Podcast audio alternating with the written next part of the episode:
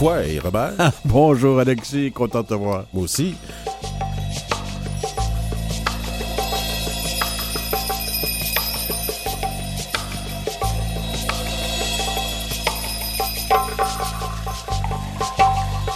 En deuxième partie d'émission, on va recevoir Pascal Ottawa, nommé Paco sous son nom de scène. Donc, euh, Avec une sacrée belle musique. avec une sacrée belle musique, j'ai eu la chance d'aller voir son lancement avec Maten puis Shawit.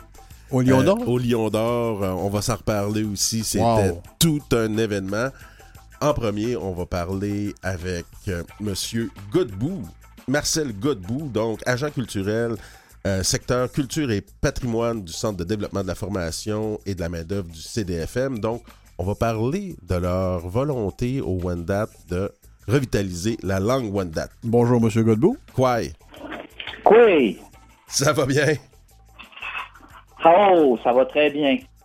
Donc, Marcel, il y a une volonté à puis chez les Wendat euh, de faire revivre la langue euh, Wendat. Premièrement, pour situer nos auditeurs, on pense que c'est depuis quand à peu près que la langue Wendat est plus vraiment parlée? Ça s'est fait graduellement, mais on parle fin des années 1800, là, euh, début 1900, les derniers locuteurs fluides, là, malheureusement, euh, s'endormaient là, avec, euh, avec la langue. Évidemment, une langue ne s'arrête pas progressive, s'arrête pas d'un coup, fait de façon progressive, donc il y en a qui ont continué à parler la langue. Il y a des mots qui ont continué à se parler jusqu'à aujourd'hui, mais de pouvoir parler une langue couramment comme on va le faire en entrevue présentement en français, il faut oublier ça, c'est à peu près fin des années 1800, début 1900. Quand on parle de. Que juste une seconde? Quand on parle de Wendat, euh, Monsieur Godbout, euh, pour un vieux comme moi qui a étudié euh, dans la petite école là, de l'histoire du Canada, c'est ce qu'on appelait les Hurons, hein? Oui, tout à fait. Le terme Huron, en fait, on, on revient au terme Wendat beaucoup parce que le terme Huron, c'est c'est une manière dont les autres nous ont nommés à partir de notre chevelure. euh, quand les Européens sont arrivés, entre autres les Français, ben, ils ont vu euh, no- no- notre chevelure chez les hommes qui ressemblait à une bande de cheveux noirâtres, là, c'était rasé ses côtés, mais une bande de cheveux noirâtres qui partait là, du front, si vous voulez, jusqu'à l'arrière de la tête, là, avec les cheveux longs noirs, qui faisait référence à ce qu'on appelle un terme en français qui est la hure, pour dire une bande de cheveux, comme savez, la, ba- la bande de poils chez le sanglier, surtout la femelle, c'était plus prononcé. Donc, ils ont fait le lien, hure, huron, et ils nous ont toujours appelés de cette façon-là à cause de notre coiffe. Ben, vous vous êtes fait Mais, euh, voler parce que en- en- dans le milieu anglophone, on appelle ça un mohawk. oui, il y a plusieurs appellations en fait. Ben, fait que depuis ce temps-là, les gens nous ont appelés Huron Huron, mais vous comprendrez que c'est sûr que pour nous, euh, maintenant on appelle bon le- la nation Huron Wendat, mais euh, nous on, on- on aime bien utiliser le terme Wendat parce Ben. que c'est la manière dont se définit qui est. La première fois que je le comprends aussi bien. Merci. Ça fait plaisir. Puis, Marcel, tu nous disais qu'il y a quelques mots qui ont, ils ont poursuivi, qui ont continué à survivre. Est-ce que tu as des exemples de ces quelques mots-là qui, qui ont perduré euh, jusqu'à aujourd'hui? Ben, c'est difficile. Je pourrais pas faire toute la nomenclature de ces termes-là, mais euh, il y a beaucoup de mots comme entre autres euh, des salutations, coué. euh, il y a aussi, parce qu'il y a des chants qui se sont perpétués aussi tranquillement, aussi beaucoup de chants religieux. Donc, la langue a continué à se vivre à travers ces chants religieux-là, catholiques à l'Église. Il, y a, il y a beaucoup de mots aussi qui, qui, qui ont continué tranquillement à, à se dire avec le temps. Mais c'est sûr que ça, ça commençait à, se, à devenir en dormance, ce qu'on appelle.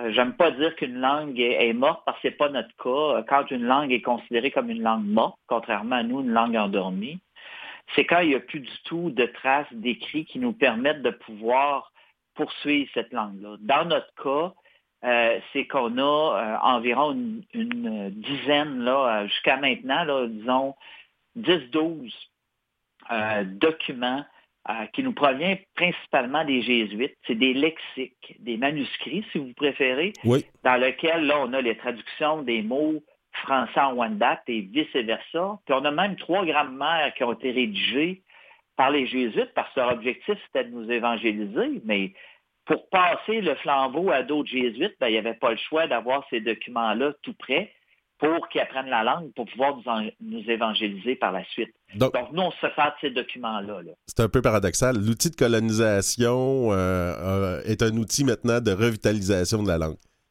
Oui, ça s'appelle du judo. T'as bien dit ce, que je pensais. Puis, euh, est-ce qu'il y a d'autres euh, ou Winandot, euh, par exemple, il y en a, est-ce je pense qu'il y en avait qui sont allés au Kansas puis plus dans l'Ouest aussi, hein? Oui, tout à fait. nous, les Wendat, à un moment donné, pour X raisons, on s'est séparés en, différents groupes, comme c'est le cas de plusieurs communautés aujourd'hui. On retrouve des communautés un peu éparpillées, mais qui représentent une nation sur un territoire. Oui. Ben nous, euh, c'est la même chose, à peu près dans le coin des années 1649-1650. Euh, il y a un groupe de Wendat qui a décidé de, continuer, mais de revenir à, Québec, qui était aussi un, des lieux traditionnels pour nous euh, sur notre territoire. Et d'autres gens ont, décidé, une grande partie, ont décidé aussi de s'en aller vers le sud. Donc, ont fait différents parcours, grosso modo, pour atterrir à Détroit, au Kansas et en Oklahoma. Mais maintenant, aux États-Unis, il y a juste en Oklahoma qui sont encore, qui sont... Euh, euh, disons, reconnus par le gouvernement américain comme étant une nation autochtone, qui se nomme eux autres Wyandotte, qui est une déformation du terme Wendat. si vous, si vous avez... la langue jusqu'à les années 60. Ah, ils l'ont parlé jusqu'à dans les années 60. Donc, il doit y avoir plus de traces écrites qui pourraient être utilisées dans votre effort de revitalisation là-bas. Ah, tout à fait. Nous autres, c'est sûr qu'on euh, communique avec nos frères et sœurs de là pour euh, utiliser des documents aussi. Mais euh, il y a un petit dialecte différent pour euh, les Wendat euh, qui sont au sud parce qu'ils sont alliés à d'autres nations iroquoiennes, comme entre autres les Français les appelaient les péteurs, c'est des gens du tabac finalement. Nous, on les appelle les Ronon, les gens de la montagne. Et ces gens-là, c'est un groupe principal qui s'est allié beaucoup avec les Wendat. Et en étant ensemble, ils ont continué à s'appeler Wendat. C'est devenu Wyandotte, une déformation de mais ces gens-là sont un mix des deux. Donc, c'est pour ça que la langue est un petit peu différente. C'est comme un dialecte, si vous voulez. Comme euh, historiquement, vous êtes, vous êtes allé à Détroit, euh, les Wendat. Est-ce que Pontiac était Wendat? Pardon? Pontiac n'était pas Wendat? Non. Condiaron, qu'on a bien connu, était un Wendat, oui.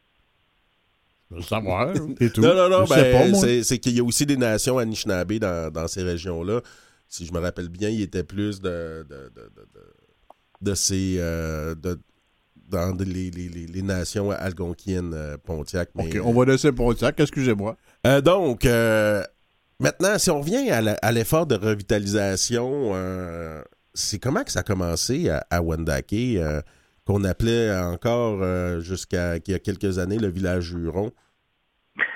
Ah, ben écoutez, c'est un long processus, tout ça. Hein? Ça se fait pas d'un coup. Là. Oui.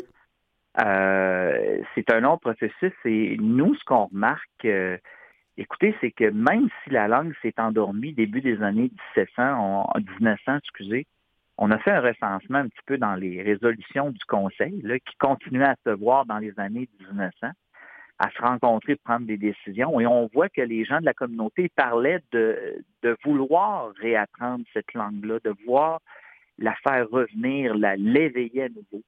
Mais il faut attendre pas mal vers la fin des années 80 euh, où c'est vraiment euh, une volonté de la part des, citoyens, des gens de la communauté, qui des efforts personnels, individuels de gens qui ont décidé de dire c'est assez, là, on en parle, ça fait longtemps qu'on en parle, mais là, il faut passer à l'action. Et il y a des gens qui ont commencé à donner un mouvement à tout ça de début des années 80 à environ. Et il faut vraiment attendre le début des années 90 où là, le Conseil, sous l'institution du Conseil de la Nation, il va prendre, reprendre ça en charge, mais il faut attendre à peu près dans les années. Il y a eu une petite pause et là, c'est repris vraiment dans les années 2000. Et là, c'est là que la fusée est partie, comme on dit. Là. Depuis ce temps-là, on n'a pas arrêté. C'est qui qui a obtenu ce mandat-là euh, dans l'appareil gouvernemental Wendat? Euh, c'est euh, l'éducation? L'école primaire, le CDFM, comme toi tu travailles au CDFM, mais il y a aussi une école primaire à, à Wendagé. Tout à fait. C'est parti euh, de, l'école maintenant qu'on nomme l'école primaire Warta. qui, veut dire érable dans notre langue. Donc, c'est à partir de, de, de ce lieu-là là, qui était, la langue est devenue sous la, direction de, si vous voulez, de l'école Wata. Et c'est là qu'elle a commencé à frayer son chemin pour euh, voir là, ce qu'on voit aujourd'hui, les, les, vraiment le, le, développement de la langue comme on le voit aujourd'hui. C'est à de là, mais après ça, c'est le CDFM qui a repris en, charge, parce que CDFM, il y a le secteur de la formation, de la main-d'œuvre et de l'emploi, mais c'est ajouté aussi le secteur de culture et patrimoine, ainsi que celui de la langue Wendat. Alors, depuis ce temps-là, ben, le secteur de la langue maintenant est géré euh, et développé par euh, le CDFM. Donc, depuis ce temps-là, c'est le CDFM qui développe, euh, si vous voulez, le secteur de la langue. Marcel, quand je vois les démarches que vous avez entreprises au cours des années, il est question de standardisation et de l'écriture et de la phonétique. C'est-tu comme une académie française, ça? ça, sonne comme ça, hein? ben oui, tout à fait. Écoutez, nous, dans, dans, notre cas, euh, il ne faut pas oublier que les, langues des Premières Nations, c'était des langues qui, avant tout, c'était des langues dites orales. C'est-à-dire que euh, c'est par l'oralité qu'on échangeait. Il n'y avait pas d'écrit vraiment au niveau de la langue.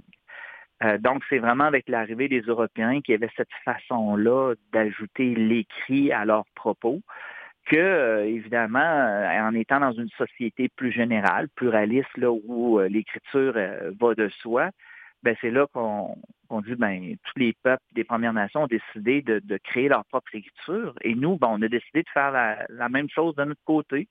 Fait qu'on dit, ben, tant qu'à l'utiliser au niveau de l'écrit, ben, on repart à zéro, ou presque. On peut choisir la manière de l'écrire, nos caractères, en partant de l'étude de nos sons. Qu'est-ce qu'il y a dans notre langue? Et c'est ce qu'on a fait. Donc, on a ce qu'on appelle fait la standardisation d'écriture. C'est un bien grand mot qui veut juste dire qu'on choisit des termes afin de signifier ce que veut dire des sons, mm-hmm. pour exprimer des sons. Comme exemple, pour le OU, on a décidé de faire comme en français, OU. Donc, quand on voit dans la langue en Wendat OU qui se suit ensemble, c'est le son OU et, ainsi de suite. Oui, c'est efficace en tout cas.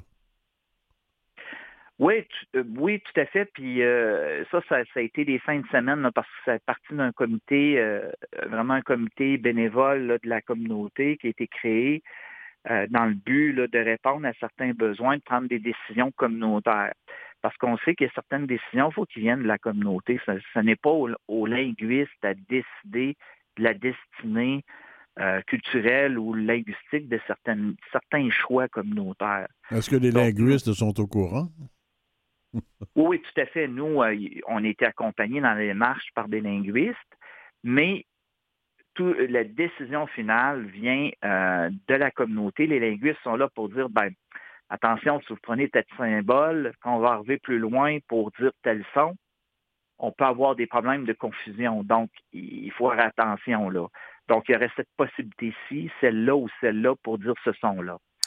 Fait que là, la communauté essayait de prendre le meilleur choix, mais on s'est assigné là, de longues fins de semaine avant d'arriver à la standardisation qu'on a actuellement, qui est entérinée par le Conseil de la Nation. C'est quoi le rôle du Conseil de recherche en sciences humaines et de l'Université Laval dans ce projet? Oui, ben en, fait, ça a été le, le, le coup, le, coup d'envoi, hein, parce que vous savez qu'au niveau des parce que vous avez beaucoup de, d'entrevues avec des gens qui travaillent au niveau de la langue, puis vous voyez là, que ce que les gens disent toujours, c'est on n'a pas de sous. Euh, c'est difficile d'avoir des sous au niveau des langues des Premières Nations pour développer selon où on est rendu, euh, parce qu'on est rendu tout à des places différentes. Mm-hmm de respecter ce niveau de développement-là et de pouvoir développer selon ce qu'on souhaite, avec les compétences qu'on choisit d'utiliser au niveau des ressources, soit dans nos propres communautés.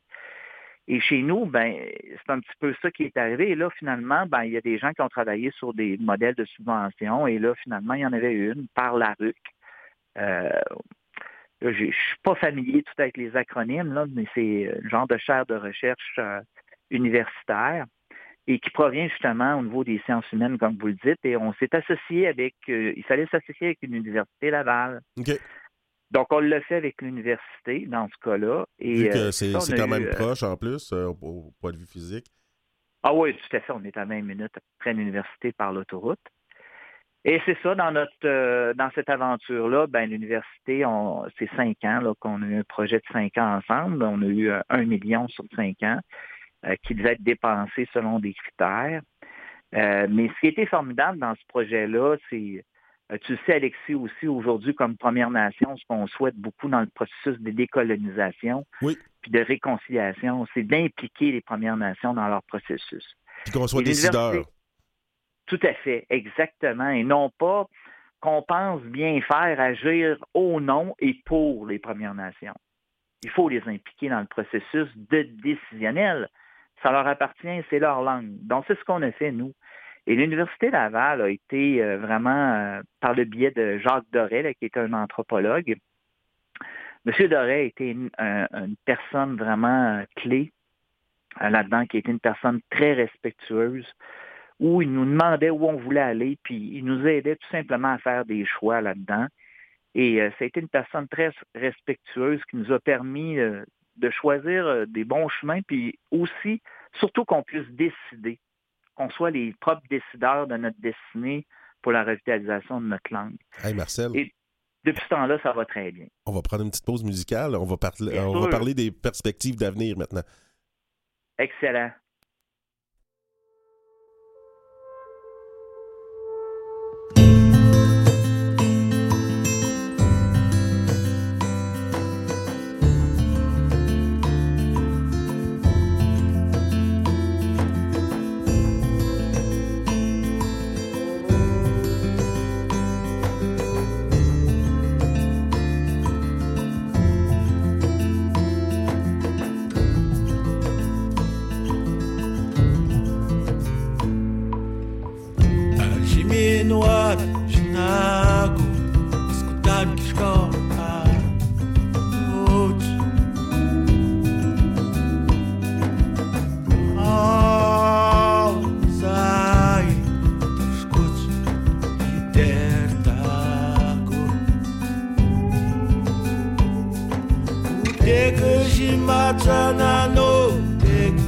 céu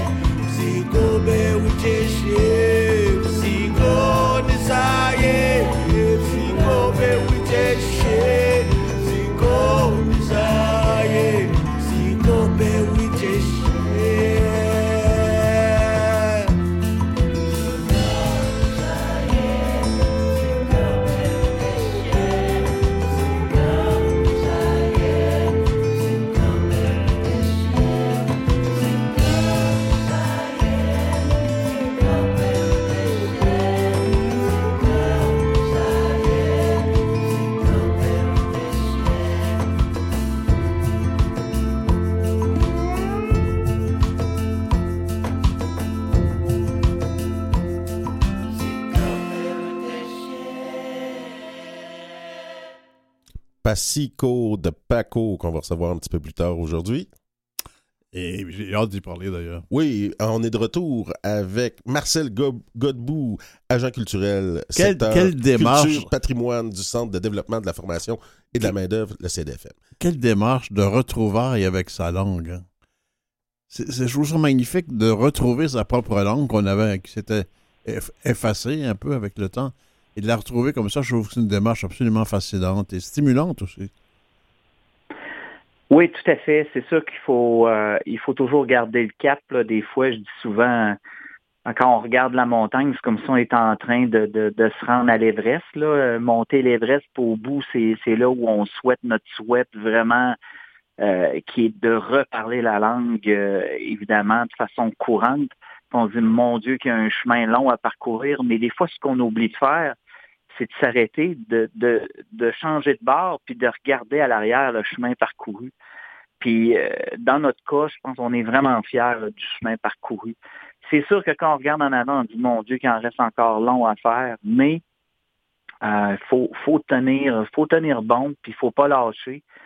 Euh, on a beaucoup d'encouragement des, des, autres Premières Nations qui nous disent lâchez pas, vous avez du courage, puis fait que, mais c'est de s'entourer des, des, des bons éléments pour pouvoir euh, développer la langue. Puis on reste positif. Là. On, a, beaucoup de signes de positivité là, euh, au niveau du développement de langue, puis on est très content. La récompense ultime, c'est que les Wendat euh, apprennent la langue, les jeunes comme les plus âgés. C'est ça qu'on vise? Oui, oui, c'est sûr ce qui est visé au, bout, au bout de compte, c'est vraiment d'éveiller de, la, la, langue pour que euh, l'entrevue, exemple, qu'on fait présentement, mais qu'on puisse la faire uniquement en Wendat. Donc, euh, c'est vraiment le but recherché, parler la langue fluidement. Comme j'ai des origines Wendat, je pourrais peut-être m'y mettre aussi. Tout à fait, Alex, on connaît bien.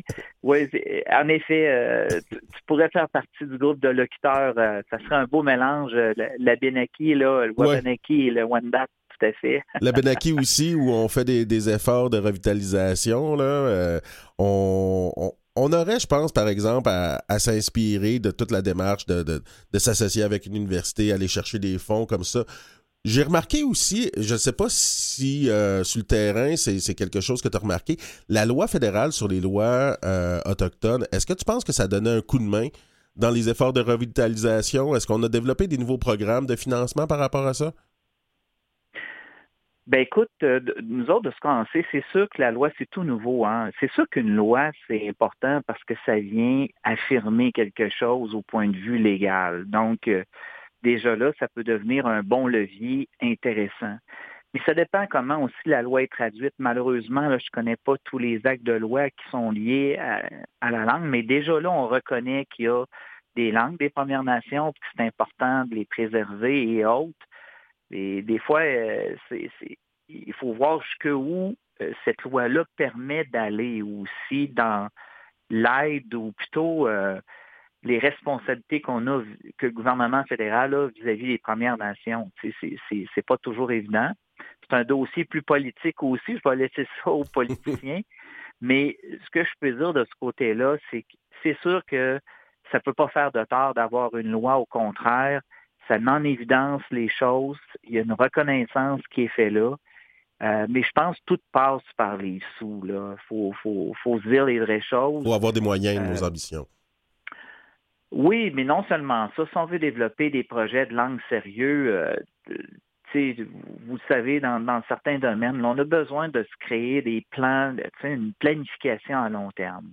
Donc, pour ça, il faut savoir les sous qu'on a à notre disposition pour engager des gens, des ressources compétentes dans le domaine pour justement pouvoir nous aider à développer.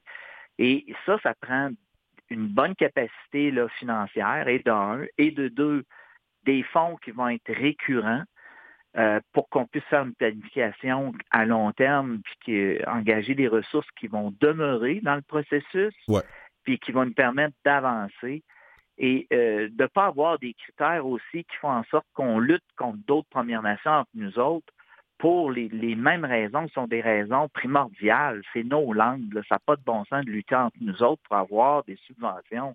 il faudrait que ça soit remis direct aux communautés. Mais je pense que ça s'en vient dans ce sens-là. Il y a beaucoup de développement au niveau de patrimoine canadien, mais vu que je me connais moins, je vais être prudent de ce côté-là. Mais je vous dirais que les choses semblent très positives là, euh, au niveau euh, du secteur des langues, là, au niveau du fédéral, qui est Patrimoine Canada qui, gère ça présentement. Marcel Godbout, quelles sont les, mesures concrètes là, que vous mettez en branle actuellement pour l'enseignement de ces langues-là aux plus jeunes, aux adultes? Est-ce qu'actuellement, il y a un mécanisme d'enseignement? Euh, oui, tout à fait. Nous, on a commencé à enseigner depuis 2010. Euh, mais là, attention. Je mets un bémol là-dessus. Quand on parle d'enseignement, il faut être très transparent vis-à-vis des gens. Là. Euh, écoutez, le processus, nous, c'est qu'à mesure que notre linguiste, qui, elle, à mesure qu'elle apprend, qu'elle en connaît plus sur notre langue et qu'elle standardise et reconstruire des mots, qu'elle reconstruit des mots, ben, elle nous donne tout ce bagage-là d'informations pour que nous, les enseignants, on puisse prendre ces informations-là et le passer euh, aux gens, là, qui, euh, aux apprenants. Donc, c'est comme ça on procède. Est-ce qu'aujourd'hui, les professeurs qui sont engagés parlent la langue couramment? Pas du tout. C'est comme on a différents niveaux euh, de langage, puis je vous dis, là, on est vraiment dans les tout débuts, balbutiements de, de, parler une langue. C'est là où on se situe. Ce qui est encourageant, c'est de voir le nombre de personnes dans la communauté là, qui, sont engagées là-dedans. L'école s'enseigne au CPA elle s'enseigne à l'école Wata primaire. Hum. Elle s'enseigne aux adultes de soir. Il y a plusieurs gens dans la communauté qui apprennent les langues. On a depuis deux ans, cette année, ça va se donner encore, un programme immersif durant l'été en langue et culture pour nos jeunes. Marcel? Donc, écoutez, le meilleur est à venir. Là. Euh, en terminant, euh, est-ce qu'il y a aussi des outils pour euh, ceux, parce qu'on sait que la, la, nation Wanda est aussi très dispersée, ceux qui ne vivraient pas proche de Québec, est-ce qu'il y a aussi moyen de pouvoir... Oui, ben écoutez, c'est drôle que tu me parles de ça, Alexis. Justement, on, donne des cours présentement par Zoom. Évidemment, la pandémie nous a ouvert vers un autre monde. Oui. Et là, justement, nous, on, rejoint tous les gens hors de la communauté. Marcel, euh, euh, je vais te dire Tiawak. Est-ce que c'est la bonne façon de dire merci? Oh, Tiawak. Tiawak. Mm Tiawak. Merci. Tiawak on est.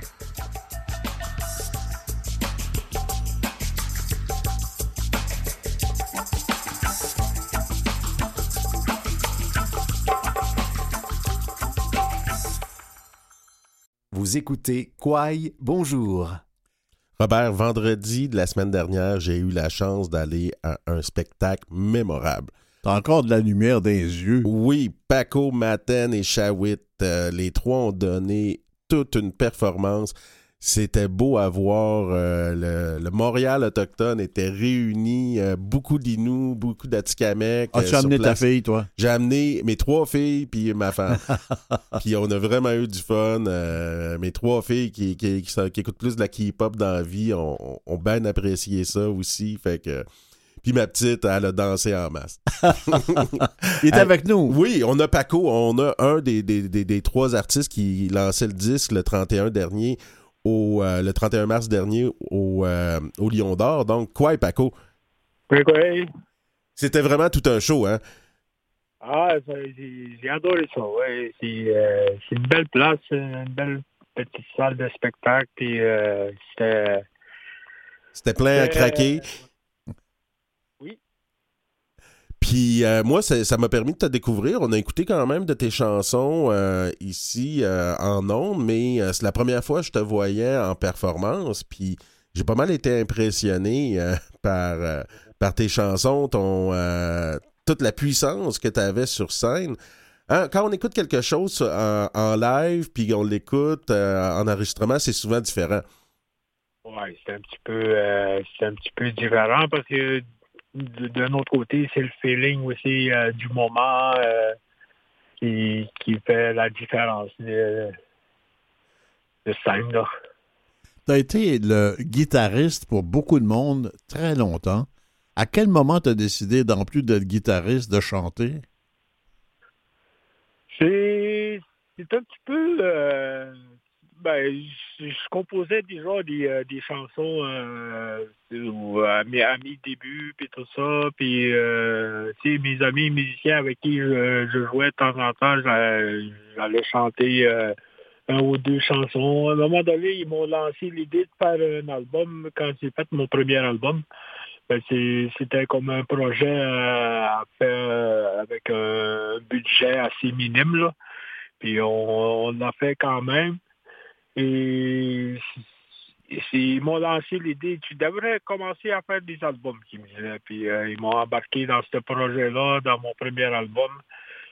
Puis ça a été quand, même laborieux, tu sais, euh, avec un petit budget. On n'a pas pu aller chercher, euh, tu sais, comme, mettons, des réalisateurs, des. On l'a fait comme nous autres avec le studio Makocham, puis tout ça. Puis gens du studio euh, ben, je voudrais bien que tu nous en parles du studio Makoucham parce que c'est inspirant, c'est important pour beaucoup, beaucoup d'interprètes. Et toi en particulier, ça t'a apporté quoi la fréquentation de Makoucham Musique? C'est important dans ta vie. Déjà, déjà, eux ils ont comme euh, ils ont une notoriété quand même au sein euh, du, du, du, du, réseau euh, de la musique, que ce soit autochtone ou allochtone. Ils sont quand même bien bien reconnus, puis avec toute toute l'expérience que depuis depuis leur début, ils ont acquis pas mal d'expérience aussi, puis puis si, si euh, en premier lieu, c'est ça. Deuxièmement, c'est vraiment un studio où tu te sens comme, euh, tu sais, euh, il y a comme un esprit paisible quand tu es au studio Makocham. Tu sais, c'est, c'est, très familial, c'est très, tu te sens bien quand tu travailles au studio Makocham. C'est une atmosphère que tu ne retrouves pas nécessairement dans d'autres studios, hein? Ouais, ben, c'est peut-être aussi l'environnement aussi, tu sais, euh, a autour, c'est situé dans une, dans une communauté autochtone, puis tout ça. Tandis que, mettons, des studios comme euh, des studios d'enregistrement comme Montréal, tu sais, la, vie à Montréal, c'est autre chose. C'est euh, peut-être ça qui, qui me fait sentir plus à l'aise là-bas au studio Makoucham. C'est c'est un peu, euh, ça ressemble un peu, euh, je parle de la, vie communautaire, ça ressemble un peu à ma communauté à Manouane, puis euh, les gens se connaissent, puis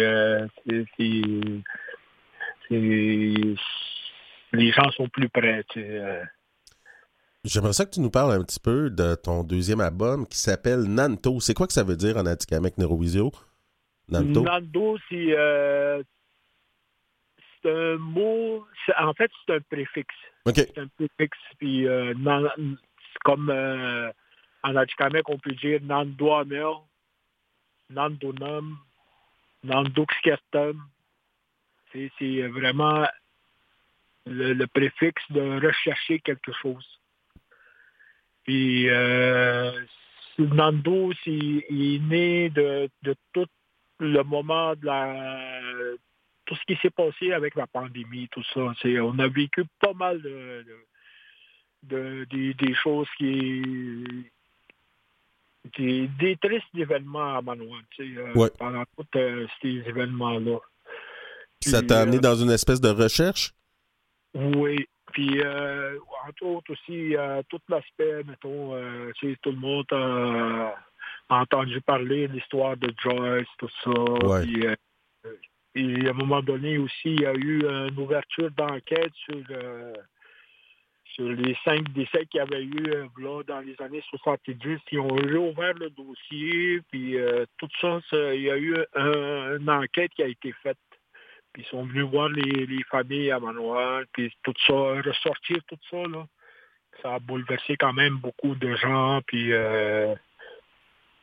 c'est tous des petits, c'est tous des événements comme ça, puis euh, ça s'est comme fait en une période assez courte dans, dans le temps, puis euh, ça a bouleversé beaucoup de gens.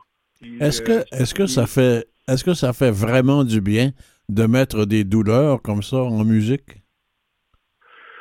Mais dans c'est vraiment, euh, ça inspire vraiment pour, euh, pour apaiser, apaiser toutes ces tristesses-là. euh, les textes, euh, c'est se veut rassurant, se veut aussi pour, pour penser les plaies comme, comme on pourrait dire. c'est un peu, c'est un peu le, le, le, le, le- le message que je donne dans, dans cet album-là. Je, me- je mets aussi un peu d'humour aussi, c'est euh, quand on euh, quand on parle comme une fourrée à c'est mon portefeuille. euh, c'est une prise de conscience, de, savoir gérer un peu aussi. C'est moi-même, je suis comme euh, un petit peu euh, dépensier, comme je pourrais dire. Là, euh, mettons, par exemple, je m'en vais dans un magasin de musique et je vais tout le temps sortir de là avec euh, une autre affaire que ce que je m'en allais chercher. c'est un peu dans, ce, dans, dans cet esprit-là, tu dire, le titre, c'est une expérience personnelle. Mais je la partage aux gens pour, pour qu'ils puissent prendre conscience. Des, des petites choses comme ça. Euh, Est-ce que, est-ce que l'humour dont tu parles, est-ce que l'humour est, est- est- est souvent employé dans ta communauté? Beaucoup, beaucoup. euh, c'est, euh, je pense que l'humour est, est très vivant chez les, chez les Autochtones. Et, euh, c'est dans, dans les communautés où est-ce que je suis allé, tu sais, c'est, tout le temps ça qui, qui revient, que je remarque beaucoup, c'est euh, l'humour. Il est très présent dans les communautés, que ce soit chez les Atikamekw, que ce soit chez les Inuits, que ce soit chez les Cris ou chez les Inuits. euh, j'ai, voyagé partout, puis j'ai, j'ai pu voir que l'humour, euh, c'est, c'est- omniprésent dans les, dans les, dans les communautés. Ça nous a permis, il y en a beaucoup qui pensent ça, de survivre au génocide. Comment, comment Ça nous a permis de sur- survivre au colonialisme, au génocide qui nous ont été imposés. Euh, au pensionnat, à rave des années 60, à tout, tout, tout. L'humour, être capable de, de- de- de- de- d'avoir un, un point de vue humoristique, puis de, de, de- de- ça, ça- ça a été un grand, grand facteur de survie, selon beaucoup. Oui, c'est euh, c'est un peu le, le quand, quand il faut être euh, résilient, en quelque sorte, là, euh, je pense que l'humour aide beaucoup. Euh, Euh, quand, tu, quand il faut être euh, résilient, oui, la résilience, c'est- avec un option d'humour qu'on qu'on doit apprivoiser aussi. tu sais. C'est sûr que tout ce qui est euh, des, des pensionnats, moi-même, je suis, euh, vraiment des pensionnats, j'ai été au pensionnat moi aussi. OK. Puis, euh, puis tout, tout euh, il faut pas. Moi, moi, je me dis personnellement, là, il faut pas tourner la, c'est, euh, faut pas tourner autour de ça. Il faut essayer de s'en sortir de ce de ce cercle-là que des, ce qu'on a vécu, puis trouver autre chose pour améliorer euh, euh, le sentiment. C'est sûr que ça a bouleversé beaucoup de choses, même au, même à- en allant dire, OK, euh, on a perdu pas mal de, des savoirs traditionnels ou euh, il y a y a certaines nations qui ont perdu leur langue complètement puis euh, c'est- puis de, de, de ce côté-là, euh, moi je me retrouve je me trouve chanceux d'être encore au- auprès de, de ma communauté autour de autour du territoire puis tout ça. J'ai accès au territoire puis euh, Est-ce que ça fait partie de tes chansons, ça, le territoire, Paco? Beaucoup, beaucoup. Ça reflète beaucoup euh, dans, dans, dans l'esprit des, des- dans, dans l'esprit ce que je dis, c'est ce que je, le répète assez souvent, tu sais, le, le territoire, c'est, c'est important parce que c'est là qu'on va retrouver euh, c'est là qu'on va se ressourcer. C'est là qu'on va retrouver aussi euh, tout l'aspect, toutes les choses qu'on a perdues avec le temps. tu sais. Parce qu'avec les pensionnats, tu peux, tu peux remarquer, il y a vraiment une coupure intergénérationnelle qu'il y a eu. Mm. Et toutes les parce que quand tu regardes l'éducation qui était qui était qui étaient donnés euh, anciennement par nos grands-parents. C'était des savoirs, c'est, c'est en premier lieu, c'était le but, c'était être autonome. Ouais. Se, se subvenir à ses besoins, puis subvenir aux besoins de sa femme, de ses enfants. Et la manière de subvenir, c'est d'apprendre à chasser, à connaître le territoire, puis euh, à connaître le, le- le- le comportement des gibiers, tout, tout ça. Puis euh, c'était ça l'éducation. En fait, c'était être autonome. Je voudrais vérifier une chose avec toi, Paco. Je, je peux peut-être me tromper. J'ai l'impression, parce que je comprends pas tout, là, je suis un allophone, un allophone, oui, un allochtone. Et je comprends pas tout. Souvent, dans la musique, les chansons autochtones, il me semble que on parle davantage au- de- des problèmes de la collectivité que des sentiments personnels. C'est plus au nous Euh... Ouais, on pourrait, on pourrait dire, oui. Quand, quand j'écoute euh, quand j'écoute des, des textes, euh, que ce soit d'autres artistes, c'est un peu c'est un peu dans dans, dans, dans cette idéologie-là qui, qui est soumise souvent. Mais pour euh, mais il y, y en a des artistes qui c'est- vraiment pour euh, euh, quand tu dis euh, c'est plus c'est plus on pourrait dire rassembleur tu sais Paco, est-ce que euh, on peut te trouver sur Internet? Mettons que nos auditeurs ont envie de t'entendre. Comment on fait pour te trouver? Ah, sur, euh, je, suis- je suis quand même, euh, on, a, on a travaillé à déposer les, mettons, les vidéos sur, euh, ou bien non, les chansons sur YouTube, ou Apple Music, iTunes, Spotify, puis, puis on, a, on a quand même fait des, des, des CD, des clés USB aussi, mais on n'a pas comme de, de distribution à grande échelle, là.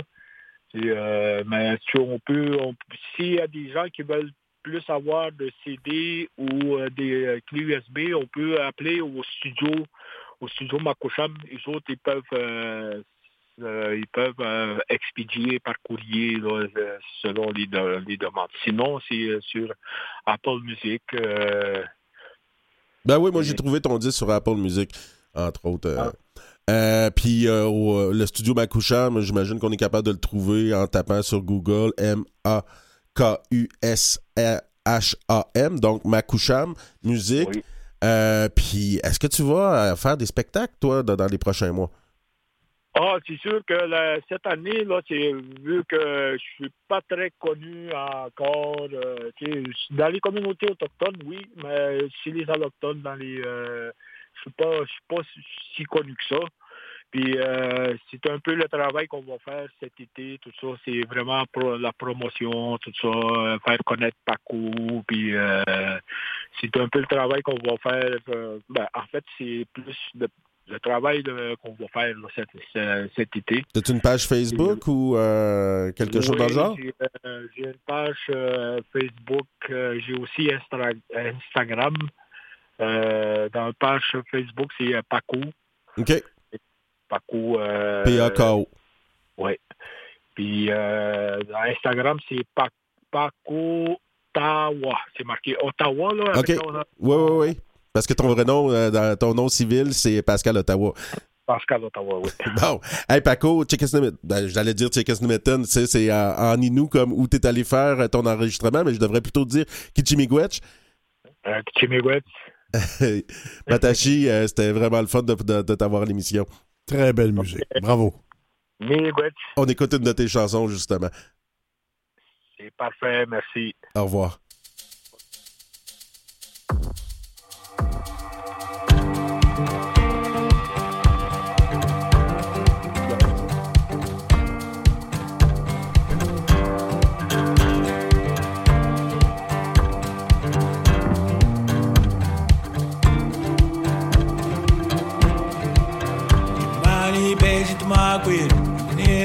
canibriar.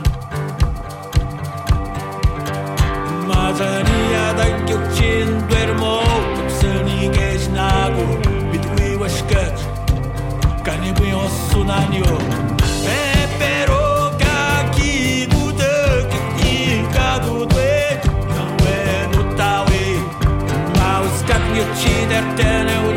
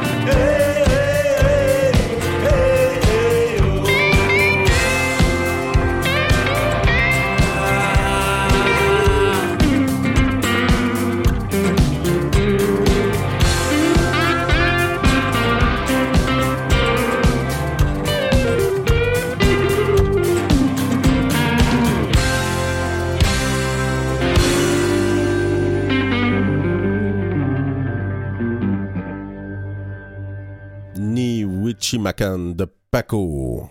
C'est bon en tabarnouche. Oui, c'est rythmé. On passe aux nouvelles. La première nouvelle, Alexis, dont on va parler, me semble extrêmement importante parce que c'était à la, à la source l'origine de la justification morale du colonialisme.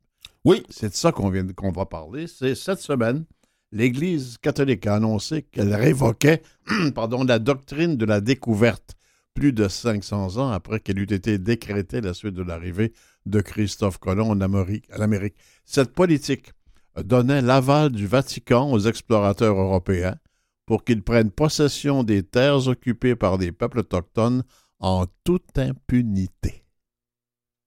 Oui. Si bolac. C'était surtout une justification au départ par les Portugais et les Espagnols. Les Français, euh, le, le courant protestantiste était euh, quand même euh, assez courant à cette époque-là. Puis les, les, les, Anglicans avec la- l'Église anglicane, eux, euh, ne, ne- ne prenaient pas trop compte de ça. Mais il reste qu'on s'est inspiré justement de cette bulle papale-là pour développer entre autres la doctrine de Terra Nullius, donc Terre sans maître.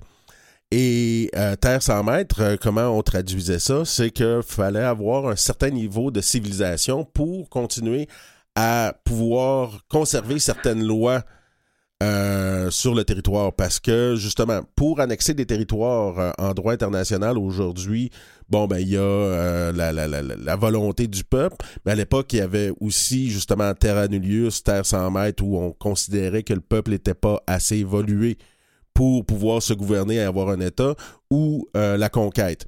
Donc, euh, deux exemples très, très, très clairs euh, pour euh, nous montrer comment on a appliqué ces, différentes façons-là de conquérir le territoire.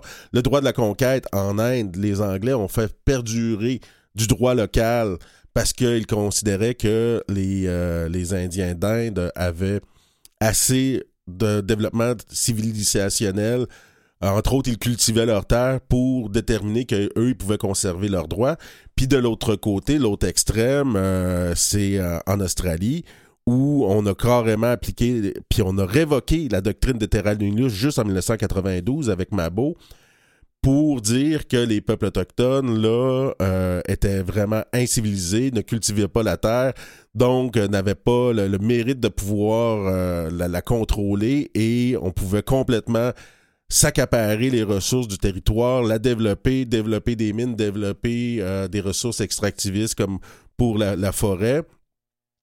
euh, pour, euh, pour justement, avec cette justification-là morale et légale. C'est très lourd. Parce C'est- que ça, il y a une bonne partie de l'humanité qui en a souffert de ça. Oui, oui, oui. je, je, je- dans, les, les, les, les- dans mes études, puis mes les essais que j'ai faits, entre autres, on voit qu'on utilise cette euh, justification-là en Afrique, on voit qu'on l'utilise en, Amérique. Au Canada, euh, comme on a eu besoin quand même des peuples autochtones pour euh, développer puis établir la souveraineté britannique du territoire quand il y avait des guerres puis contre les, les- les États-Unis. La doctrine de Terra Nullius n'a pas été appliquée comme on a pu l'appliquer en Australie, mais on s'est inspiré en tout cas de cette doctrine-là pour, euh, une fois qu'on n'avait plus besoin euh, que des peuples autochtones qui étaient devenus une nuisance plutôt qu'une utilité coloniale, on a utilisé ce- ce- ce- cette façon de penser-là pour développer la doctrine euh, des- de la loi sur les Indiens, les pensionnats et ainsi de suite. On voulait se débarrasser justement de d'un allié qui nous avait permis de s'é- s'établir sur le territoire, puis qui était devenu une nuisance pour aller extraire les ressources du territoire, puis asseoir la souveraineté britannique sur le territoire. Donc, euh, bien que ça n'a pas été directement appliqué, ça a quand même été utilisé, ces doctrines-là. Super intéressant, Alexis. Demande légitime, on parlait de Paco tout à l'heure qui n'était pas distribué un peu partout, partout, partout. là. Non, Mais euh, il pourrait l'être plus si on donnait suite à ça, une demande légitime exigeant un quota de 5% pour la musique autochtone à la radio. ben oui. Ça a été déposé auprès du CRTC, évidemment. On a des quotas pour la musique francophone, pour la musique canadienne, euh, pourquoi pas pour la musique autochtone.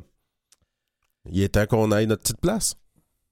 Moi, je pense que ça s'en vient pas mal. La, 5%. la façon que vous êtes parti, ça sera pas long. Les groupes autochtones demandent la reconnaissance du racisme systémique. Ça revient encore. Les groupes autochtones ont déposé Le une jour de la pétition.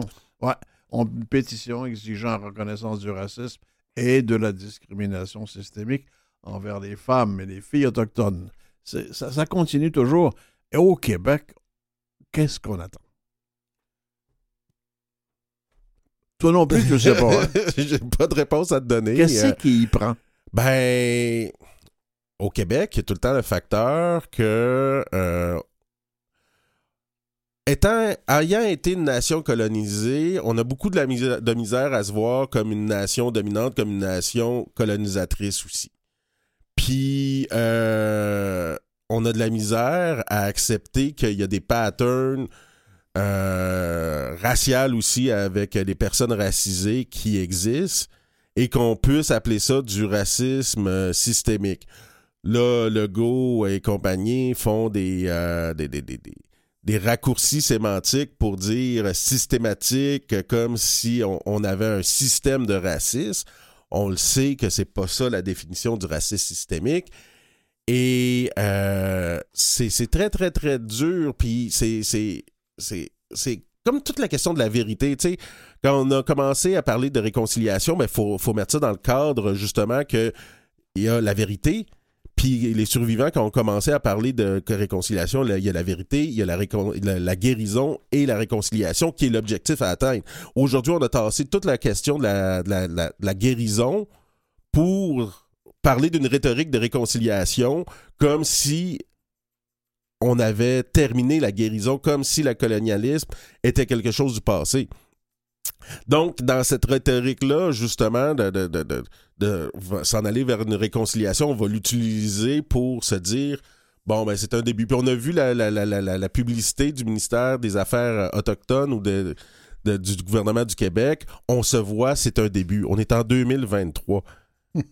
Est-ce Oui. que c'est vraiment tant un début que ça, tu sais, de juste se voir? euh, donc, euh, c'est euh, autant que pour les, les personnes autochtones que pour les personnes racisées, c'est très, très, très décevant de voir ce gouvernement-là un peu se bander les yeux. Rapidement vers la fin, Alexis, on doit aux Autochtones la connaissance du sirop d'érable, nous autres. Oui, Et chez les Autochtones, on peut avoir du sirop d'érable. Oui, il faudrait, inviter ma mère à venir nous raconter le conte euh, qu'elle qu'elle m'a déjà raconté là-dessus. Les Atikamekw ont leur cabane aussi. Merci infiniment à l'équipe de- au complet. Aya Jennifer est, euh, est en, en stagiaire cette semaine. Oui. Euh, Claire Guérin, Sylvestre Déterre, Alexis Wawan Mathieu Tessier, Robert Blondin. À la semaine prochaine. À la semaine prochaine.